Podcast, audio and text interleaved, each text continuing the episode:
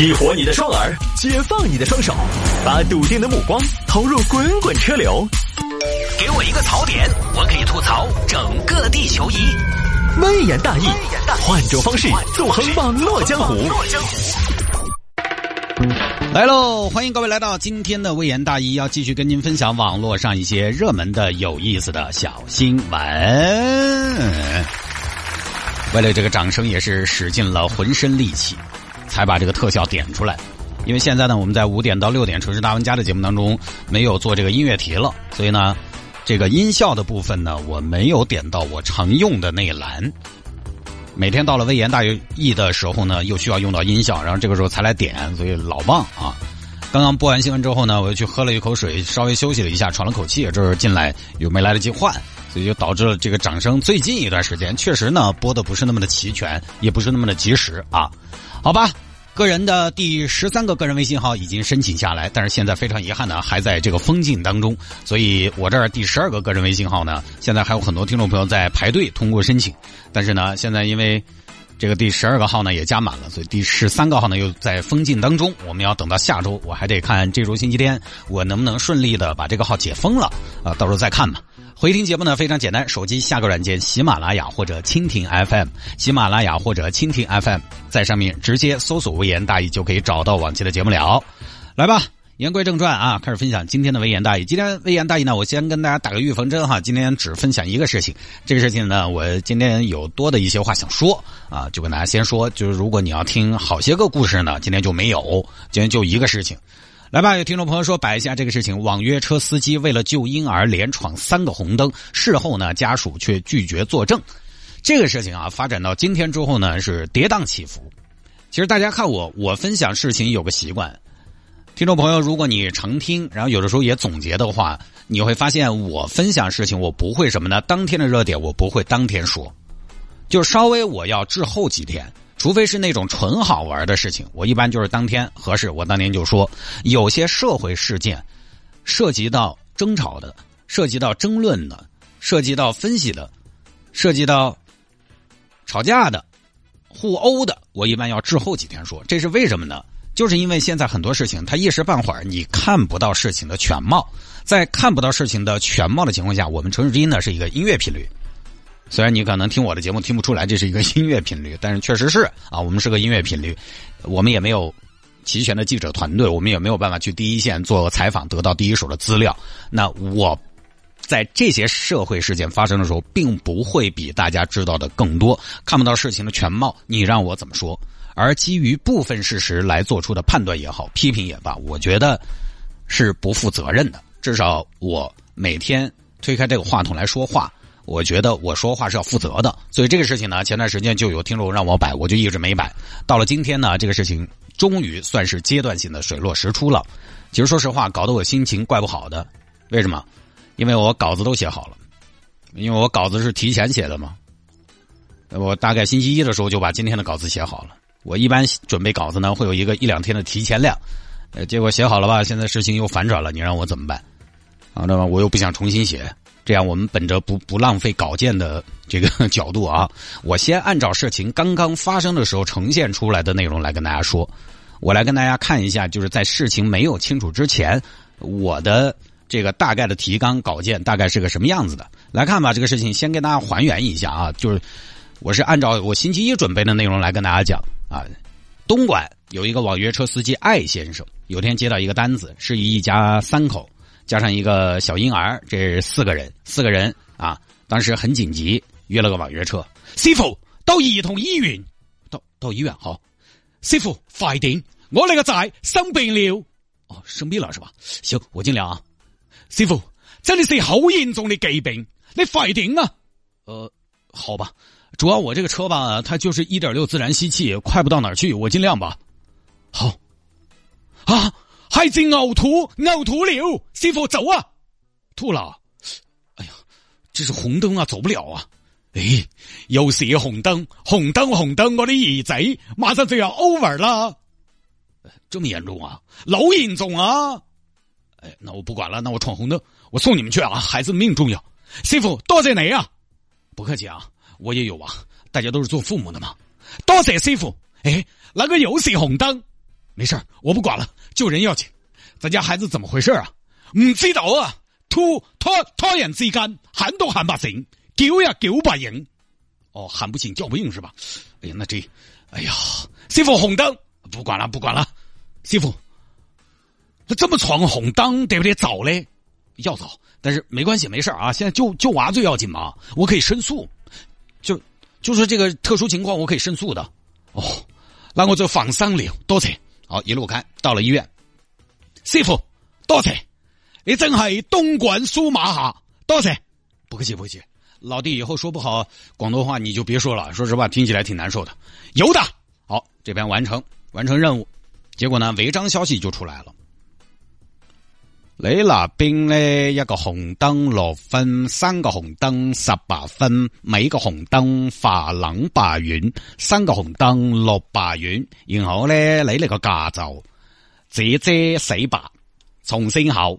直直接洗白，警官，我这个我知道，我知道要罚，但是我这个有原因，您听我细细道来。我当时啊，我是送一个重病的孩子去医院，那个当时就是太紧急了嘛，孩子当时都不行了，我在车上又抽搐，又口吐白沫，还呕吐。我你想这个时候我能袖手旁观吗？我不行啊！我情急之下，我想救人要紧嘛，加上对方家长也要求嘛，这种情况是不是我可以特事特办？哦，你那个情况呢，谁可以他是他办？但是呢，你那个东西又有医院证明啊。不然你话你那个东西，你说梗计就梗计，世上谁人不警戒？要有证明，或者你找你个乘客，找乘客看你证明啊，找乘客证明。喂，请问是谢先生吗？哪个？我是那天送你和孩子去医院那个网约车司机啊，没谁呀。我那天送你去医院嘛，不是路上当时闯了三个红灯嘛？现在是这样的，现在罚十八分，还要重新考驾照。我现在交警这儿申请说能不能特事特办，情况紧急吗？交警就说需要您出面做个证明，做个证明。对呀，您看您能不能帮我证明一下？哎，我冇得红啊。最近那个年终岁末好多事情，你闯红灯同我有冇得关系？而这边乘客呢，就是拒绝作证。我先说啊，我是按信息准备的啊，当时的事情就是这样呈现的。这边艾先生呢，没办法，就只能再次找警官。警官，他们现在不作证啊，我也不知道为什么。你说我这古道热肠换来世态炎凉啊？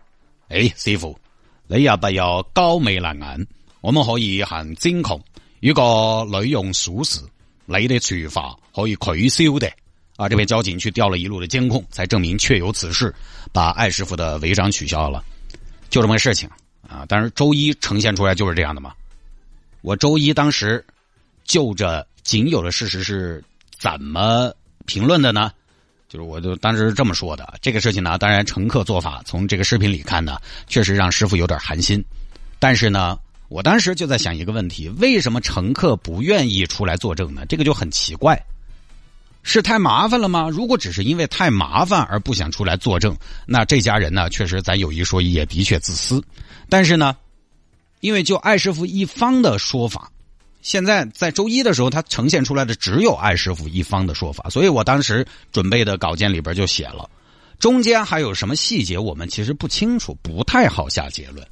你比如当时通过艾师傅和对方的短信往来啊，看到家属说了一句：“我问交警大队了，我给你做不了证明。”这个话其实当时那种情情情景下，你要怎么理解？本来就是个问题。所以呢，实际上在周一的时候，我觉得这个新闻本身是不太完整的。矛盾纠纷的双方都应该采访到，给双方一个机会来为自己解释和辩护。但是现在在周一的时候，至少显然并没有乘客方站出来说话。当然，媒体也不一定能采访到乘客方，乘客方在当时也不一定愿意出来说话，这也是事实。我当时的意思就是说呢，大大家也不用鼓捣说我很理智，就是我想不通，你做个证不要你钱，不要你命，不是一件太麻烦的事儿吗？因为我实在想不到有什么动机不作证，那这中间到底出了什么问题？基于这样的推推断，我就觉得这个事情不好说。因为现在确实是这样，有些所谓的新闻少了很多当年传统媒体的那种克制，它就是一个短平快、博眼球最重要。就这种新闻下面，大家清一色的骂乘客，也确实这个新闻就达到这样的效果，矛盾激烈，冲突戏剧，哎，这是一条有热度的新闻，所以不知道情况不好评价。当然，唯一的提醒就是。这种情况，大家如果来得及，遇到紧急情况，先报警求助，打幺幺零求助。有时候情况紧急，幺幺零会直接开道带你去。今年不是还有个湖南的师傅打幺幺零，也是送一个病情危重的孩子，交警指挥中心直接把红绿灯给他变了，等他跑。那个红绿灯是可以调的，即便达不到这种效果，你先跟幺幺零说一声，相当于报备一下，至少幺幺零那边他知道你要闯红灯，并且你是有急事，指导你怎么处理嘛。这个事情，艾师傅虽然是做好事，但是闯红灯本身其实他也还是危险的，所以给幺幺零报备可能才是万全之策。不过艾先生心还是好，这个没得说。至于说乘客这边为什么这么做，我周一的时候我就是这么说的，还是要打个问号。当然有网友一看这个事呢，我就觉就觉得就想说了，好人没好报。关于好人没好报呢，就是很多朋友说大家出去了不要多事，这个就看自己。反正我这么多年，我觉得我有点做好事的机会，我基本上还是把握住了。啊，我也不是很怕谁讹我，啊，我也觉得我没那么好对付，或者说好人没好报。我最刺激的一把就是在文殊院嘛，晚上讲过的一个婆婆嗲了一袋药，她当时是真的婆婆哈，不是那种大姐大妈，至少七十多岁了。我刚把车停好，她站到我对面跟我说，她走不回去了，她是绊倒过还是啥子，一直在二医院医，腿脚不便，去了医院走不回去，问我能不能把她送回去。各位，这种单有几个人敢接？我接了，哎，我当时当然说实话哈，心头还是疼了一下。这还不是扶老人，这是要把老人扶到自己车上，再把他送回去。我那个时候又开的思域，思域，思域，你那个车你晓得，晓得对吧？超跑很怕地。你想这种腿脚的老年人，他上轿车其实非常恼火。你那天把你八十多、九十岁的爷爷扛到你们扛到你儿才买的轿车上，我跟你说，你会发现他上车下车都恼火的很。我当时也在想各种情况，但是到最后，就是我觉得我还是为什么做了这个事情呢？就是确实没有办法视而不见。然后我一看旁边茶馆老板一直在观察我们的对话，哎呀，走走走走走走走，来到我再说。我这人正不怕影子歪，扶上车送到家，其实也就几步路。我就觉得我维权渠道也挺多的，不行我朋友圈发嘛，十二个微信号，我怕什么怕？我还有微博，我还能在节目里说。我觉得我有手段洗清自己的这种误会。如果说遇到特殊情况，哦，其实扶上车送到家也就几步路，他实在是走不回去。就是我也知道扶老人容易有可能被讹，老人不讹，老人不讹，万一摔了家属他可能也要讹。但是你还是在那种情况下没有办法视而不见，所以我还是想说呢，愿意帮助别人的他始终都还是要帮。好多网友说我以后才不会多管闲事呢。就是情绪化，我觉得说是那么说，遇到了他可能也还是热心肠，没得办法视而不见。那么一个大妈摆到那儿，年龄又大呀，走路又颤巍巍的，又大晚上的，你可不可能就视而不见，扬长而去嘛？因为有时候你帮助了别人，真的是自己心里边舒服。你看我做了这个事情，我在节目里边至少说过八遍了，舒服得很嘛。而且呢，那些恩将仇报啊，或者说白眼狼啊，其实好多也没有恩恩将仇报，只不过没有恩将仇报的没有报道出来而已。报道出来的都是白眼狼，于是就显得这个社会这种人很多，也是某种意义上的幸存者偏差嘛。实际上，这个社会大多数他也不是特别好的大善人，也不是特别坏的坏的大恶人。他呢，有的时候有善意，有友善激发他一下，他也能做个好事有时候在恶意和竞争当中呢，他也可以非常的自私。这其实应该是大多数人的状态。所以呢，大家有条件，刚好如果遇到了需要你帮助的人，搭把手，那个东西对的就是对的，热心助人永远还是对的。只不过呢，可以更周全一点。好了，各位，以上就是我周一大概准备的一个内容。就是周一，在这个事情还并没有如今的这样一个真相，还并没有水落石出之前，我大概准备了一个稿件。你看，我没有忙到把这个 把家属批一顿，对吧？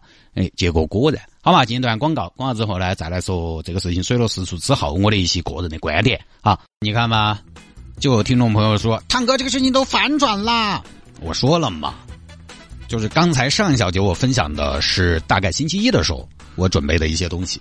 其实星期一的时候呢，这个事情没有反转，就说这个网约车师傅救急闯红灯，把患儿送到医院，因为闯了红灯要去取消嘛，要去取消处罚。但这个时候呢，家这个家属患儿家属不愿意出来作证，就这么一个事情。星期一的时候，我们能知道的就是这么多。我星期一在准备稿件的时候呢，其实也是基于星期一这个事实并不清楚的情况下，并没有水落石出，并没有反转的情况下写的稿子。我本着不浪费稿件的这么一个原因呢，还是把它说了出来。但是你看，我就是提供一个思路，在我跟大家知道的东西差不多多的情况下，我并不比大家知道更多的东西。呃，我大概是一个什么样的路线？我当时也就知道一点：家属拒绝作证。在这种情况下，你看我这当时说的观点，话不能听一半，涉及到当时双方的东西，应该听听双方的声音。细节不清楚不好评价，被指责的那一方也应该有机会为自己辩护。这是在上一小节的节目当中，我在分享星期一我不知道事实真相的情况下做的一个判断，而现在事实清楚了，完全就是什么呢？巧合加上误会，有了这样一个事实，我们再来看事实清楚之前我的态度。我也不是说我做得很好，但是至少这个事情，我即便星期一在事实不清楚之前说，我觉得我星期一说了这个事情，我也不得遭打脸，我也不会误伤到家属。这个东西，说实话，其他水平不说，但我觉得我作为一个媒体人的水平，我们不说啊，就是那种克制和理性呢，我觉得我还是可以啊，何况水平也挺高，哈哈哈哈呃，所以这个事情有多复杂？这个事情现在昨天就反转了，我还发给我们同事分享了，啊，这个事情非常复杂。师傅当时要申请取消违章，但是问题在于师傅联系不上患儿的家属，联系不上。这个网约车平台又不给电话，因为要保护客户的隐私。平台说我们可以打客服，我们用客服打电话给患儿家属，你不能跟他联系，我们来打。但是家属呢也没接接平台的电话，这个其实也很正常。有时候陌生来电，尤其是客服电话，我们看都不看，管都不管。平台没联系上，于是师傅没办法，就去医院要联系方式。恰好了，医院当时前后脚。前后脚有两个孩子出现这种情况，并且都是打出来的，症状都差不多。就隔了十多分钟，前后脚这边医院工作人员啊也说不能给电话，但是可以帮忙转告。而在医院工作人员转告之后，艾师傅就拿到了电话，但是这儿给的电话是另外一个患儿的电话，并不是艾师傅当时拉的那家人。艾师傅要到电话就打电话问孩子怎么样了，对方也是个孩子出了这个问题，对方说没问题了，观察两天就可以出院了。艾师傅当时一听，这不就对上了吗？这不就呼应上了吗？就觉得对方就是自己拉的乘客，于是呢，艾师傅第二天就拜托对方帮忙处理这个事情，去交警队做个证。结果到了第二天，家属可能反应过来，哎，我们坐网约车过来没有闯红灯呀，那我为什么要作证？拒绝，拒绝。艾师傅就觉得委屈，我牺牲那么大，把你们家孩子及时送到，我扣十八分，直接这个驾照洗白，要重新考。你这个东西对于一个网约车师傅来说，相当于他就丢了饭碗。啊！我这那么火急火燎的把你们家孩子送到医院，你做个证都不愿意。然后那边患者家属又觉得我们没闯红灯，为什么要给你作证？你到底什么目的？于是就有了网上的截图。我们做不了证，谁闯的你找谁去。他态度也不好。为什么态度不好？因为人都找错了。你没干过的事儿，有人频繁给你打电话说：“哎，你帮我处理一下。”我。也是哪个嘛？认认不到硬是有没得那么个事情？因为艾师傅肯定也一直在跟家属沟通，家属不耐烦也很正常。于是艾师傅就找到媒体，而媒体在没有采访到对方之前，家属之前先把内容丢出来，家属被骂一顿，事情闹大了，被艾师傅当天拉的患儿家属看到了，才主动出来联系，找到艾师傅说明情况的。哎呀，那又没找我。我还没找你我每天来找你死哪儿去嘛？莫样同我讲电话呀，莫样同我讲美信啊，嗯，什么意思？没意思，从始至终都莫样零碎我啊啊！这边民警一调查才发现全过程，所以这个事情从一开始就是艾师傅就找错人了，医院找错人了，找错人了，当然被拒绝吗？当然被冷漠对待吗？就不是人家坐的你的车呀，所以各位，你看看这些事情多复杂，一件简单的小事它有多少种可能？我们怎么能根据一些只言片语，尤其现在一些小新闻，那一分来钟的视频，那几十百八个字来给一件事情定性，来给一家人定性呢？你这儿来嘛，骂也骂完了，你看看早期骂这家人的网友骂的好难听，不配合该不会是个人贩子吧？不配合该不得是个私生子嘛？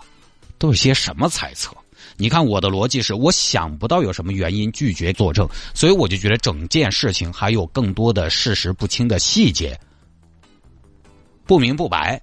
你即便说网友说的什么私生子什么的，你拜托稍微想一下，做个证不难的嘛。我做个证，我做个证，我还跟交警说，你你交警还能查出我这个是私生子啊？查出来之后，然后还要广而告之，呃，你那个是私生子啊，我要宣传啊，我还怕你给我。给我说出去嘛，暴露嘛，这又不是你交警该管的事情嘛，就确实没有什么道理要拒绝作证嘛，那个确实不合逻辑，所以我就说有没有什么细节？我前面分享的，我星期一整理的提纲和稿件，对吧？没有任何的修改。反过来看，我不能保证任何事情都会有反转，但我觉得在我这个位置，我这样的思考路径是对的，没毛病。这种事情，即便我会慢一点。我抢不了这个新闻的热度，我也觉得它是一种好习惯。就大家呢，现在虽然可能收音机前各位听众朋友，你也不是主持人，但是我们是网友啊，我们在网上依然可以留言，都可以发表自己的观点，而且我们这代人呢又乐于，并且愿意在自己的社交平台上发表自己的观点，我们都是有一定的话语权的人。我们在互联网上说的话，其实是会影响到别人的。有话语权，咱们就得知轻重，知分量。说话和评论就是稍微要周全一些，稍微多想那么一两步，因为言论是要造成实质性的伤害的。这个我经常在节目里说，当然媒体也有责任。现在的新媒体越来越简单，这个也是因为大家的阅读和观看习惯就是短平快。为了满足大家这种习惯，媒体报道越来越简单，十分钟的事情把它做成一分钟的报道，一万字的报道把它写成一百四十七个字以内。你说这里边有多少决定事件性质的细节？全部都省略，然后大家呢又都只看个标题，看个梗概，全文都不读，全文都不读了，一百四十字的这种新闻梗概他都不读，他就看个标题。这种不深的阅读和观看习惯，导致了现在的新闻报道对快的要求尤其高，所以就是不管管他三七二十一哟，先丢出来再说。媒体呢也来不及去求证，因为媒体现在很多自媒体或者说传统媒体的新媒体的平台，它也是东拼西凑，到处去搬啊。我们就是新闻的搬运工，搬过来再说，去听一下。我们已经来不及去求证，来不及去听一听多方的说法。你包括这个事情，这个事情最后这个结局，媒体但凡事先把这个事情了解清楚了，你发现问题没有？媒体但凡了解清楚了，搞清楚了，就有个问题。这事就没什么好报的了，他在网上的热度就完全跟现在不是一个量级，所以包括前段时间哺乳期的妈妈迟到两分钟大闹机场，节目里边讲过，包括这个患儿家属拒绝给网约车司机作证，包括哪儿有老人啊，有一位年轻人不让座骂了人，我个人哈，我说说个人喜好嘛，不太喜欢这种新闻，就是有的时候你非要在普遍里边找个个例，什么找不到，这种新闻就一个目的，制造对立，博取热度。要么就是群体之间的对立，要么就是群体对个体的群起而攻之，就这种最能有热度。因为什么呢？因为批评人的门槛最低，啊，这个批评人是个人都可以说。你说为什么当年那些电视台吵架节目，啊，那些大妈她也没啥子好高高文化，但是我跟你说，一一上那种吵吵架节目，会说得很，因为社会问题都能参与。你稍微说点其他，但凡啊，说点量子力学懂不起，诺贝尔奖认不到，经济生活看不进去。奢侈品又离得太远，就这种无门槛啊，大家都可以参与。批评人多简单，你你你你这个白眼狼，你农夫与蛇多简单。所以有有时候我还是有点就这种报道的动机和手法，我还是说实话，我挺看不上的。另外，始终我还是提一个观点哈，就是也是今天我想重点提的，就是大家对于个体还是要宽容。我们一辈子见那么多人，你说个体里面又有多少人是你接触了很久之后，你依然觉得这个人就是牛，他道德水平就是超级高，他就是纯洁无华，他从来不犯错，没有任何的瑕疵。纯洁无华这个词好像没用对啊，反正有没有这样的人？有没有一个人你从来都觉得他格局永远大，他任何事情都永远看得清，他任何时候都永远得体，他任何时候都永远不过激，他任何时候都没有情绪，他任何事情都处理得好，我永远没见过。那么，于是就这个观点，个体，个体他就那么回事儿，就这句话，他就那么回事儿，个体非常渺小，个体也很脆弱，个体还有非常多的局限性，他不可能啥子都在完。你随便啊，大家随便把你身边谁拎出来，多接触一下，你会发现他肯定有他厉害的地方，做得好的地方，但是他一定会有很多瑕疵。大多数的人类个体就那么回事。古往今来的圣贤，他也是某一方面推动了社会和世界的进步，他把某一件事情做到了极致。你非要去追究他的私德，做人讨不讨厌，让人反不反感，太多的人也经不起推敲，太多人。不配你喜欢。前段时间我把莱昂纳多演的《飞行家》其实老片了拿出来翻了一下，男主角就是以当年美国的企业家霍华德休斯为原型的。一方面，人家做电影还设计飞机，打破环球飞行记录，成立医学研究所。他去世之后呢，他的医学医学研究所继承了他的所有财产。现在他这个研究所也是全球第二大医学研究基金。这个人生看起来赢家嘛，完美嘛。但是呢，他性格又很怪异，私德方面以现在网友的标准，那真是一塌糊涂。我前段时间还看了一个电影叫《模仿游戏》，这部电影是演的所谓的计算机之父图灵。现在不是有图灵奖吗？拿到图灵奖，你就是成都的 A 类人才。但是目前我们国家只有一个人拿到过这个奖啊，这么高难度的奖，由此可见图灵本人的地位。模仿游戏就是讲他的，你去看一下他，他在当时的英国。也没有办法去顺应当时那个社会的主流，他的性取向在当时的英国社会是被判刑的，他的生活习惯也是周围人很难接近的。就各位，你看，即便是站在人类历史伟人这样的高度了，在面对自己的时候，他依然渺小，他有的时候依然无力，他在某些方面依然无奈。他或许本身并不喜欢他成为的那样子，但是没办法，他就是那样子的。我每次看这种传记，看到一些缺点的描述，我就一声叹息。哎呀也就那么回事，各位，你不要看这句话，也就那么回事看起来好像是我目中无人，其实不是。我觉得我还是在共情和理解，也就那么回事呢。其实是对个体不完美的一种释怀。